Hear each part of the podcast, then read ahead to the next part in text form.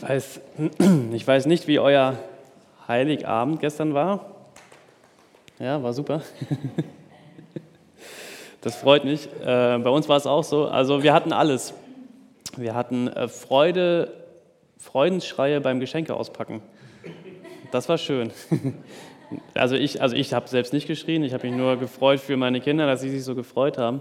Und hatte wirklich auch Freudentränen in den Augen, weil sie sich so gefreut haben. Das war wirklich wunderschön. Wir hatten ein super leckeres Essen. Also wenn, wenn ihr mal wissen wollt, wie man eine Hirschkeule perfekt zubereitet, fragt gerne meine Frau. ihr könnt auch zum Probeessen kommen. Nein, nein, nein, wir haben alles aufgegessen.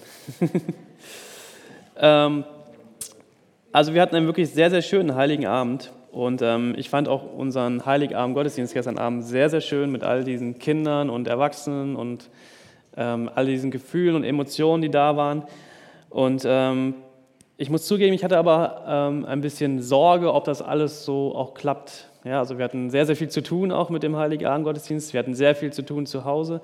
Und meine Emotionen in der letzten Woche, die waren nicht äh, immer einfach für mich nachzuvollziehen. Und ich äh, lasse euch gerne ein bisschen daran teilhaben. Ähm, erstmal zum Titel dieser Predigt. Ihr seht ihn auch hier oben, Weihnachten jetzt erst recht. Und ähm, gestern Abend hatten wir von Jürgen Oppenheim das ganz, ganz starke Wort dennoch in der Heiligabendpredigt. Dennoch, wir feiern dennoch Weihnachten, ähm, gerade auch äh, wegen der Ereignisse der letzten Woche, alles, was hier so passiert ist in Deutschland, aber auch auf der ganzen Welt. Und Jürgen hat uns gestern teilhaben lassen, dass sein Wort dennoch war. Und wenn ihr mich ein bisschen näher kennt, dann merkt ihr, ja, eigentlich würde ich sowas auch sagen, dennoch, aber ich bin ein bisschen trotziger ganz oft und äh, bin ein bisschen, äh, ich weiß nicht, so eine, also vom äh, Herr Rebellisch, danke. Ich habe auch heute ein T-Shirt drunter, hier steht irgendwo Rebell. Nelly meinte, ob ich das zum Predigen anziehe. Ich so, nee, ich ziehe schon ein Hemd drüber, aber irgendwie. ähm, und bei mir war es so, als ich das am Montag gelesen habe, alles, was so passiert ist und was man, was man alles so auch in der Presse gelesen hat. Und ich dachte so, nee, ich, ich will also Weihnachten jetzt erst recht. Ich will jetzt erst recht zeigen, dass mein Glaube etwas anderes vermittelt als Hass und Vergeltung und Rache und ich muss irgendetwas durchsetzen mit irgendeinem Willen und sondern ich glaube an Liebe und Friede und Hoffnung und Auferstehung und nach ich glaube an Versöhnung und an Vergebung. Ja, ich glaube auch daran, dass der Mensch schuldig wird und wirklich ein sündiger Mensch ist, aber ich glaube, dass es da einen Weg raus gibt, ohne Hass und ohne Zorn, sondern Vergebung. Und deswegen dachte ich so, ey, Weihnachten jetzt erst recht. Und ich bin am Montagabend auf den Weihnachtsmarkt gegangen, erst recht. Und ich habe gesagt, ich möchte hier stehen und sagen, ey, ich habe keine Angst, sondern ich habe eine Hoffnung. Und ich habe viel über Weihnachten und den damit verbundenen Emotionen nachgedacht. Und ähm, bei uns zu Hause ist es die Woche vor Weihnachten, ich glaube, es ist in jeder Familie so, ähm, die kleinen Kinder, ich kann, mich, kann mich erinnern, als ich klein war, ich freue mich wie verrückt auf den Heiligen Abend und natürlich nicht wegen dem Gottesdienst, sondern wegen den Geschenken. Und trotzdem fand ich es super schön, mit meinen Kindern gestern diesen Gottesdienst zu erleben. Und bei ihnen ist auch ganz, ganz viel hängen geblieben. Der heilige Abend, das schöne Licht, die Wärme, das Jesus-Baby in der Krippe, all die Erwachsenen, die so freundlich waren. Ja, das haben sie gesagt. Und alles war so schön. Und es ist so ein schönes, warmes Gefühl. Und ich glaube, das ist das, wo auch Erwachsene sich immer wieder nachsehen, nach diesem, ja, diesem Geist der Weihnacht, alles, was da vermittelt wird. Und manchmal freut man sich wie verrückt auf Weihnachten und was auch nicht alles getan wird, um dieses schöne Gefühl zu vermitteln. Ja, wir machen uns natürlich Gedanken, wie kann dieser Gottesdienst super schön werden, wie können wir Jesus auch ganz besonders irgendwie nochmal ins Licht drücken und wie können wir aber auch alles schön dekorieren und irgendwie die Emotionen auch irgendwie fördern und Friede und Liebe wirklich vermitteln. Und Liebe, Frieden, Glück, die größten Wünsche gehen endlich in Erfüllung an diesem Abend, hoffentlich. Und ich glaube auch, dass es an vielen Punkten uns auch wirklich gelingt mit Jesus zusammen. Und ich glaube auch, dass dieser Geist der Weihnacht ein ganz, ganz besonderer Geist ist. Und ich liebe das. Ich liebe das, dass die Kirche am Heiligabend proppevoll ist, weil alle irgendwie die Sehnsucht haben, einen schönen Weihnachtsgottesdienst zu erleben. Und ich freue mich darüber, dass man das mit so vielen Menschen teilen kann, die auch sonst vielleicht nicht zum Gottesdienst kommen und diese Wärme einfach irgendwie brauchen und auch bekommen. Und ich selber brauche das auch so sehr. Ich habe mich aber gestern Abend dann auch gefragt, und das ist, macht so ein bisschen meinen Zwiespalt deutlich, was ich auch mit Weihnachten habe. Wie viel von diesen Erwartungen und Gefühlen, die in den letzten Wochen so aufgebaut worden sind, sind gestern Abend auch wieder enttäuscht worden. Und ich merke, wenn ich dann in meinem Sessel, der stand gestern Abend leider nicht bei uns zu Hause, sondern hier, ähm, wir haben ihn hier stehen lassen, aber ich saß dann gestern Abend auf meinem Sofa und habe darüber nachgedacht, so, ähm, wie oft bin ich auch als Kind enttäuscht worden an diesem heiligen Abend.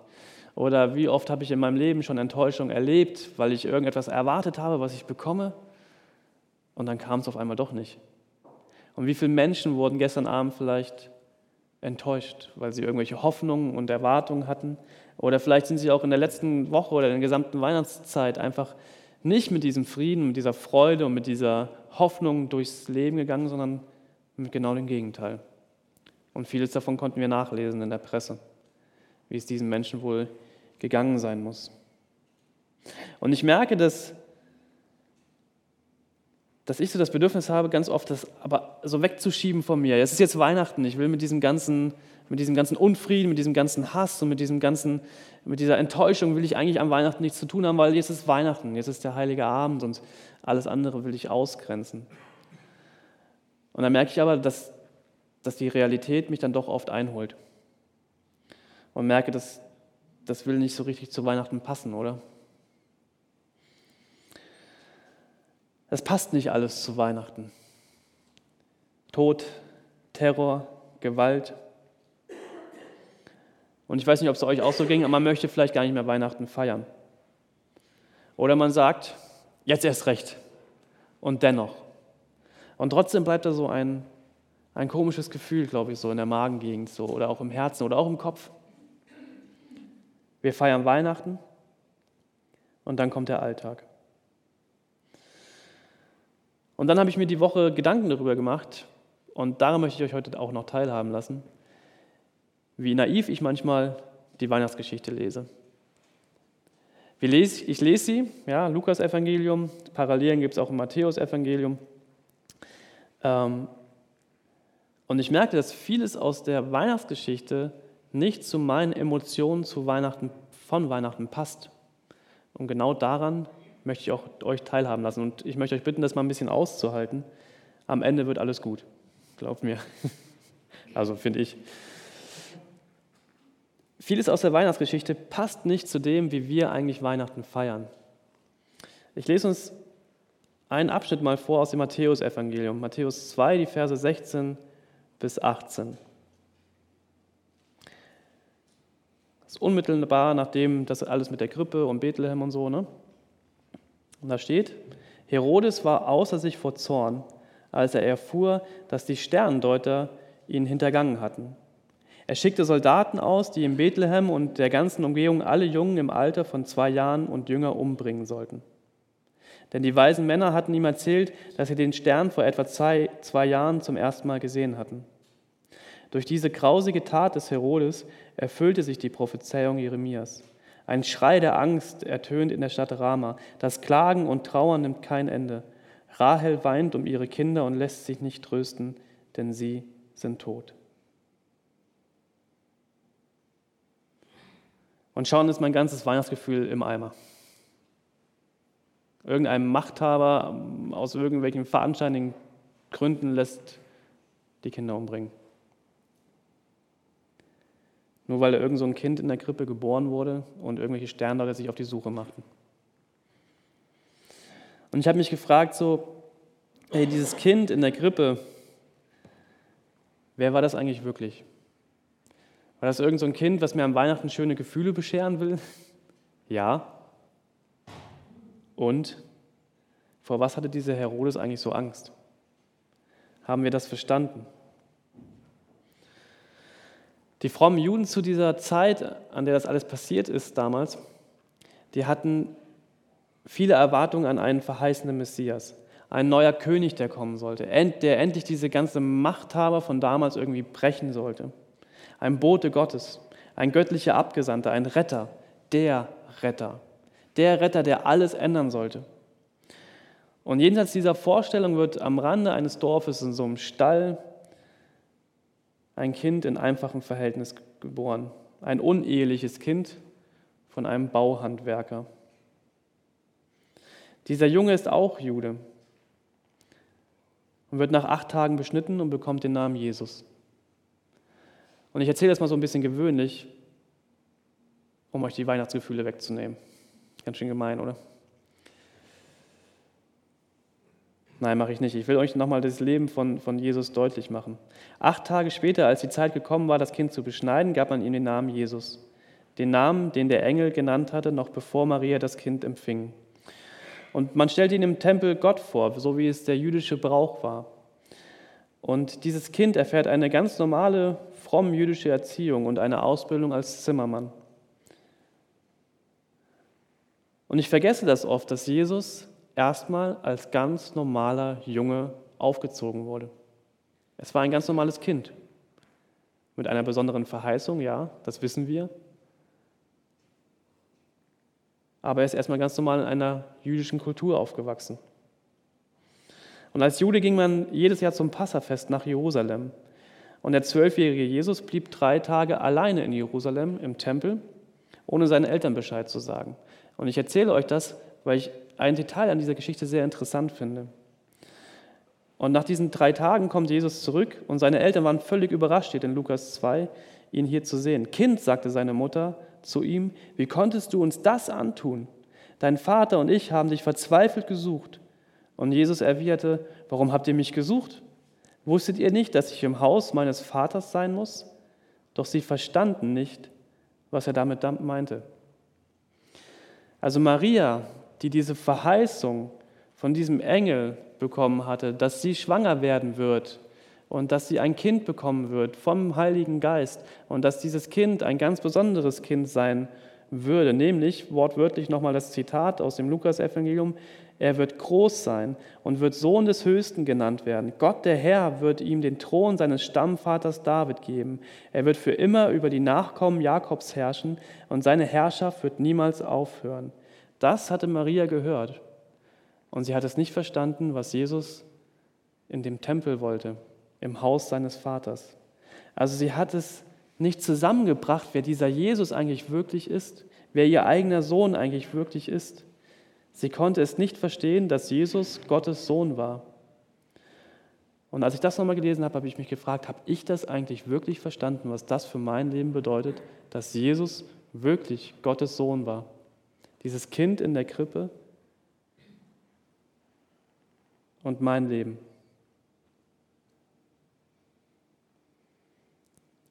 Und die Geschichte geht weiter.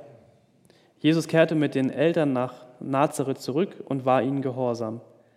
Und seine Mutter behielt all diese Dinge im Gedächtnis. Und Jesus nahm weiter zu an Weisheit und wuchs zu einem jungen Mann heran. Gottes Gnade war mit ihm und die Menschen hatten Freude an ihm.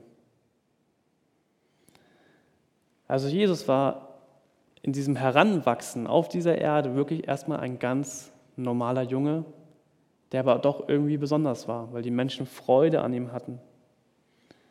Er hatte alles Göttliche abgelegt und Knechtsgestalt angenommen, heißt es. Er war von Gott abhängig und er konnte nichts tun, was er nicht dem Vater tun sehen hat. Er war auch von, vom Vater abhängig.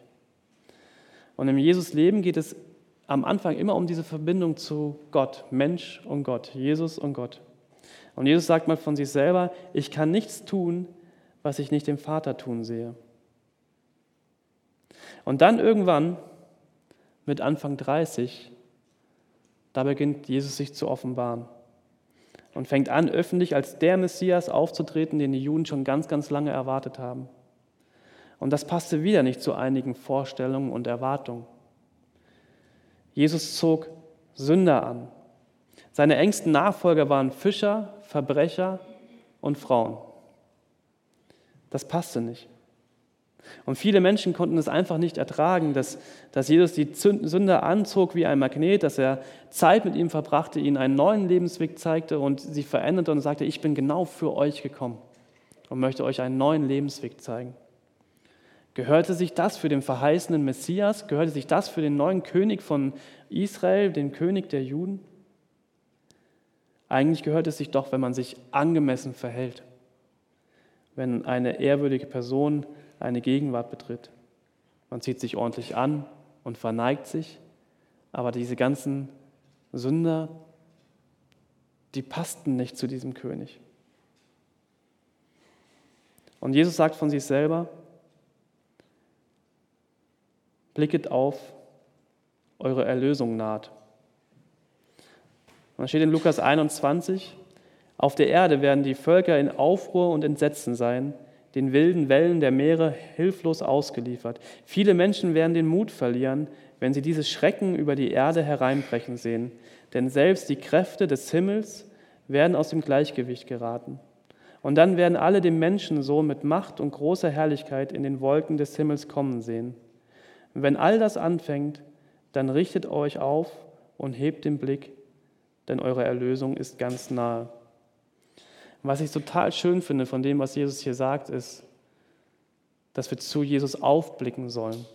Nicht zieh dich schick an, wirf dich auf die Knie und bete mich an, sondern ey, wenn es dir richtig schlecht geht und wenn ihr merkt, so, ey, es wird immer, immer, immer schlimmer und diese Welt wird immer schlimmer, ein immer schlimmerer Ort, dann werft euch nicht in den Dreck, sondern steht auf und blickt hoch und seht auf mich und seht, dass eure Erlösung naht. Und das passt irgendwie nicht zu einem König.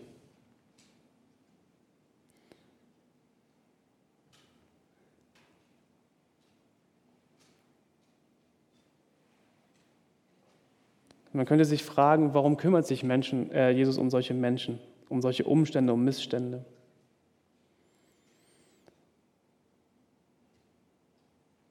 Und Jesus geht sogar noch einen Schritt weiter und sagt, wer mich ansieht, sieht Gott an. Also die Jünger wollten sehen, äh, wollten von Jesus, dass, dass er ihnen zeigt, wer ist, jetzt, wer ist jetzt eigentlich dein Vater? Wer ist jetzt Gott eigentlich? Wer ist das? Und Jesus sagt, wer mich ansieht, sieht den Vater an. Und Jesus behauptet, dass er ein Spiegelbild Gottes sei. Und das passte nicht zu den Erwartungen der Menschen. Gott ist doch nicht so wie dieser, wie dieser Mann aus Nazareth, wie dieser Zimmermann. So viel Liebe, Vergebung und Barmherzigkeit passen einfach nicht. Und es passt erst recht nicht, dass dieser Mann behauptet, er sei der Sohn Gottes. Das passt einfach nicht. Und die Menschen konnten es nicht ertragen und nagelten ihn ans Kreuz. Und spätestens jetzt merke ich, dass diese Predigt eigentlich gar nicht zu Weihnachten passt, sondern zu Ostern. Aber ich glaube, genau darum geht es an Weihnachten. Und manchmal blende ich das aus an Weihnachten. Dass da jemand kommt auf diese Welt, der uns nicht nur ein schönes, romantisches Heiligabendgefühl bescheren will, sondern das ist jemand, der dir sagen möchte, egal was um dich herum in dieser Welt passiert, egal wie es in deinem Leben jetzt gerade aussieht, Du kannst auf mich gucken, auf diesen Jesus gucken und sagen, ey, das ist mein Erlöser. Das ist meine Hoffnung, meine Kraft und meine Stärke. Das ist derjenige, der Einzige, der die Kraft hat, mein Leben in neue Wege zu leiten mich zu erlösen. Genau darum geht es im Advent. Der Messias kommt und nicht nur ein Kind, was in Windeln gewickelt in einer Krippe liegt. Blicket auf, eure Erlösung kommt. Und eine Erlösung, die man vielleicht auf den ersten Blick gar nicht genau erkennt. Also von, von was will uns dieser Messias denn heute im 21. Jahrhundert erlösen? Und ich habe ein ganz, ganz praktisches Beispiel von mir, was ich diese Woche wieder erlebt habe. Vielleicht will er uns einfach erstmal von unserer Angst und von unserer Bitterkeit und von unserem Hass erlösen, dieser Jesus. Und ich habe euch zwei Bilder mitgebracht auf einer Folie. Am Dienstag oder ich weiß nicht, ob es am Montag oder Dienstag war, titelten zwei Tageszeitungen nach den Ereignissen in Berlin diese Schlagzeilen. Links unsere Bildzeitung von Hamburg, Angst, Ausrufezeichen. Rechts daneben Die Berliner Morgenpost mit dem Titel Fürchtet euch nicht. Und unten drunter steht die Bibelstelle.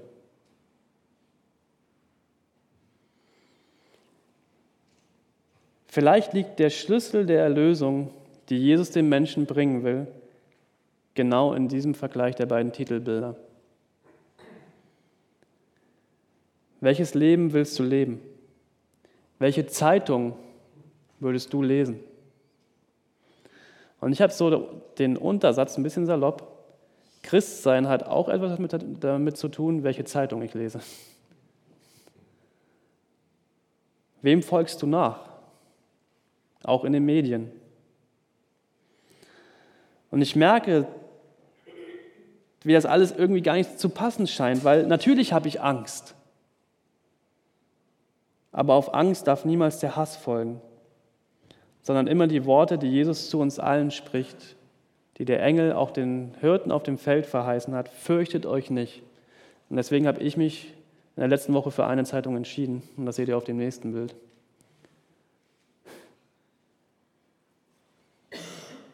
Ich glaube lieber an Jesus.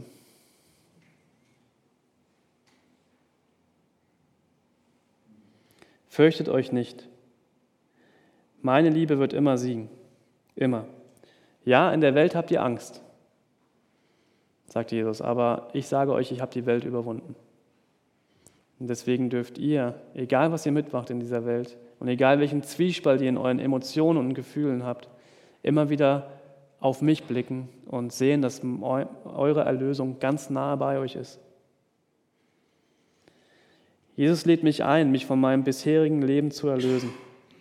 Lädt mich ein, ihm nachzufolgen, in sein Leben einzutauchen, zu ihm aufzublicken und in seinem Frieden, in seiner Liebe zu leben. Auch wenn die so ganz anders ist, als ich sie manchmal erwarte.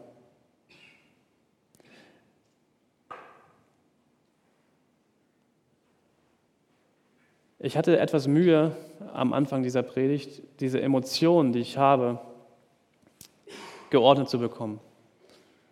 Weil ich ein totaler Fan von Weihnachten bin. Weil ich das total liebe, romantisch und kuschelig mit meiner Familie zu Hause zu sein. Und ich glaube, dass es auch wirklich jedem Menschen gegönnt ist, genau das zu erleben. Genau das auch wirklich für sich in Anspruch zu nehmen, zu sagen, so ja, und dieser Jesus vermittelt auch Wärme und Liebe und Nähe. Und trotzdem müssen wir uns immer wieder bewusst machen, was dieser Jesus eigentlich wirklich für uns getan hat. Und dass es absolut etwas damit zu tun hat, wie wir mit solchen Nachrichten, solchen Schlagzeilen umgehen. Wir sind befreit worden. Befreit worden, Hass und irgendetwas nachzugeben. Sondern wir sind dazu auserwählt worden, dadurch, dass wir Jesus Christus kennengelernt haben, zu sagen, so, ey, wir stehen hier und wir wollen Liebe leben und Frieden und Vergebung. Und das merke ich ganz deutlich in meinem Alltag, dass das in mir kämpft und immer wieder auch Anfechtung mit sich bringt und immer wieder auch meine Entscheidungen und meine Worte und meine Gedanken herausfordert, zu sagen, und ich möchte das in Anspruch nehmen, was dieses schöne Jesus-Baby in seinem Leben wirklich auch wirklich gelebt hat. Nach der Kreuzigung und dem Sterben von Jesus lässt Gott ihn am dritten Tag von den Toten auferstehen. Und der Jünger Thomas ist der Erste, der Jesus Christus mit dem Titel anspricht, den er eigentlich verdient. Und er sagt zu Jesus, du bist mein Herr und mein Gott. Und das wünsche ich mir und dir, dass du in dieser Weihnachtszeit diesen Jesus, vielleicht nochmal ganz bewusst auch neu als dein Erlöser, dein Herrn und dein Gott, dein Messias und dein König kennenlernst. Und dass du nochmal ganz neu in sein Leben, in seine Gegenwart treten kannst und anfängst, ihm nachzufolgen. Jesus passt vielleicht nicht zu dir in dein Leben, aber du passt zu ihm, absolut. Und dafür hat er alles vorbereitet. Und dazu lädt er uns alle ein, Teil seiner Gegenwart zu werden und ihm nachzufolgen. Und das hat auch etwas zu tun, welchen Schlagzeilen ich in den Medien nachfolge und was ich alles lese. Also ich will euch jetzt nicht äh, auffordern, irgendwelche Zeitungen nicht mehr zu kaufen, aber euch auffordern, ganz bewusst mal darüber nachzudenken, welchen Gefühlen ihr euch hingebt. Teil seiner Gegenwart zu werden bedeutet, dass ich manchmal über meine eigenen Schatten springe und meine eigenen Mauern einreißen lasse. Ihm nachzufolgen bedeutet, manchmal auch wie ein Fels in der Brandung stehen zu müssen gegen all den Hass und der Verfolgung, die manchen Menschen hier in unserem Land auch widerfährt. Und blicket auf, eure Erlösung naht und fürchtet euch nicht. Hier mache ich jetzt einen Punkt. Und wir singen jetzt mal ganz bewusst in diesem Sinne das nächste Lied, O du Fröhliche. Und mit diesem Lied